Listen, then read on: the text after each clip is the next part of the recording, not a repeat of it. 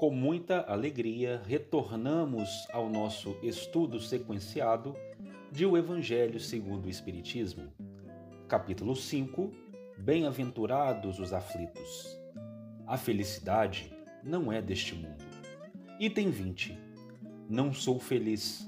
A felicidade não foi feita para mim. Exclama geralmente o homem em todas as posições sociais. Isso, meus caros filhos, prova melhor do que todos os raciocínios possíveis a verdade desta máxima do Eclesiastes. A, ver... a felicidade não é deste mundo. Com efeito, nem a fortuna, nem o poder, nem mesmo a juventude florescente são as condições essenciais da felicidade. Digo mais, nem mesmo a reunião dessas três condições tão desejadas, uma vez que se ouvem sem cessar no meio das classes mais privilegiadas, pessoas de todas as idades se lamentarem amargamente da sua condição de ser.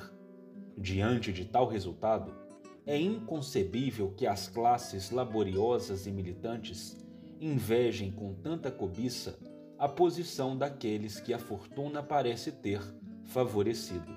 Neste mundo, qualquer coisa que se faça, cada um tem a sua parte de trabalho e de miséria, seu quinhão de sofrimento e de decepções, de onde é fácil chegar à conclusão de que a terra é um lugar de provas e de expiações. Assim, pois, aqueles que pregam ser a terra a única morada do homem e que só nela, e numa só existência, lhe é permitido atingir o mais alto grau das felicidades que a sua natureza comporta, iludem-se e enganam aqueles que os escutam, já que está demonstrado, por uma experiência arquissecular, que este globo não encerra senão excepcionalmente as condições necessárias à felicidade completa do indivíduo.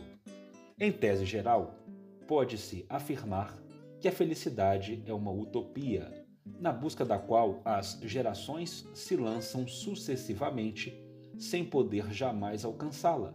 Porque se o homem sábio é uma raridade neste mundo, o homem absolutamente feliz nele se enconra menos. Aquilo em que consiste a felicidade sobre a terra é uma coisa tão efêmera para aquele que não age sabiamente que, por um ano, um mês, uma semana de completa satisfação, todo o resto se escoa numa sequência de amarguras e decepções. E notai, meus caros filhos, que falo aqui dos felizes da terra, daqueles que são invejados pelas multidões.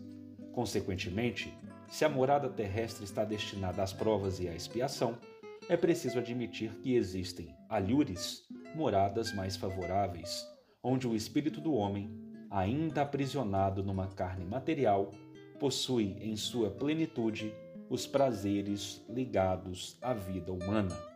Por isso, Deus semeou no vosso turbilhão esses belos planetas superiores para os quais os vossos esforços e as vossas tendências vos farão gravitar um dia, quando estiverdes suficientemente purificados e aperfeiçoados.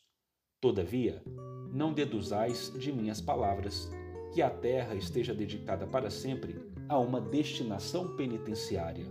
Não, certamente porque dos progressos realizados podeis deduzir facilmente os progressos futuros e dos melhoramentos sociais conquistados, novos e mais fecundos melhoramentos. Tal é a tarefa imensa que deve realizar a nova doutrina que os Espíritos vos revelaram.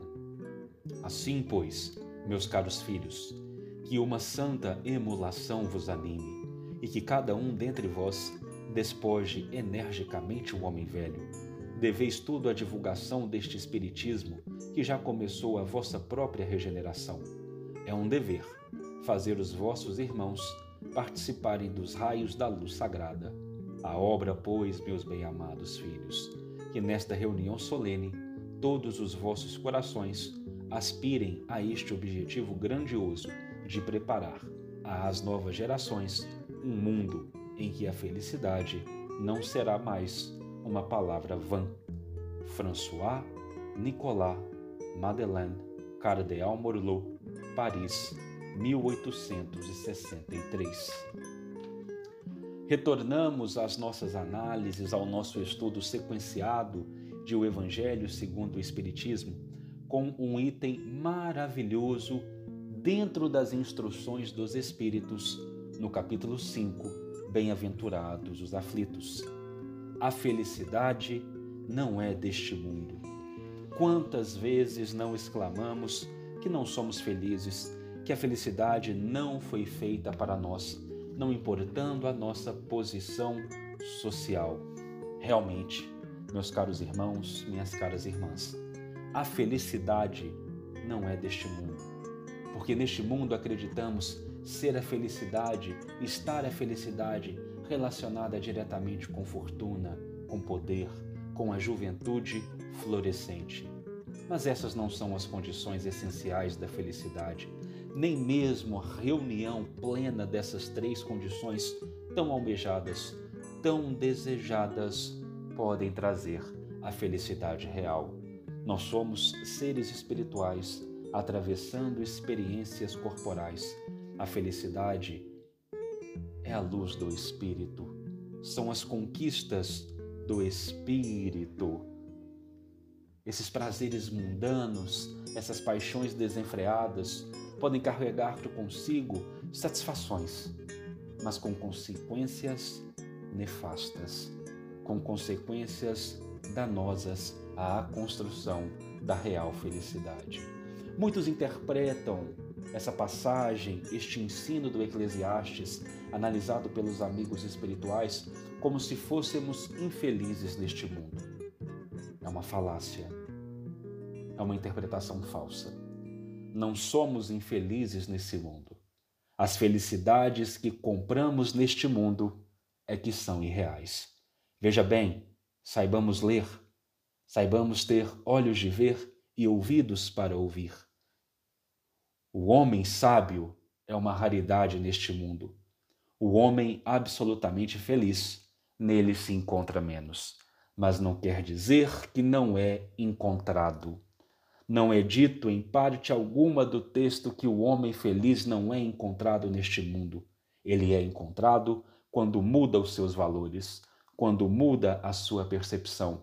Nós construímos a felicidade quando percebemos que a felicidade é edificada com questões muito mais profundas dos que as ofertadas pela efemeridade da matéria. A Terra não está dedicada para uma destinação penitenciária. O nosso mundo, o nosso planeta é uma escola. Claro, estamos distantes ainda destes órbes que povoam a abóboda celeste e que são, com certeza, muito mais plenos do que o nosso, mas não quer dizer que não podemos construir aqui uma felicidade. Basta abandonarmos os valores sofismados do mundo de paixões desenfreadas. Basta percebermos a nossa essência, basta finalmente reencontrarmos a nossa luz. Somos seres espirituais atravessando uma experiência corporal. Não a felicidade das paixões desenfreadas, essa que passa, essa que traz consequências nefastas. Cada vez mais, abracemos os reais valores do espírito que conduzem a uma sincera felicidade. A felicidade pode ser, sim, construída neste mundo, desde que percebamos que ela não é deste mundo.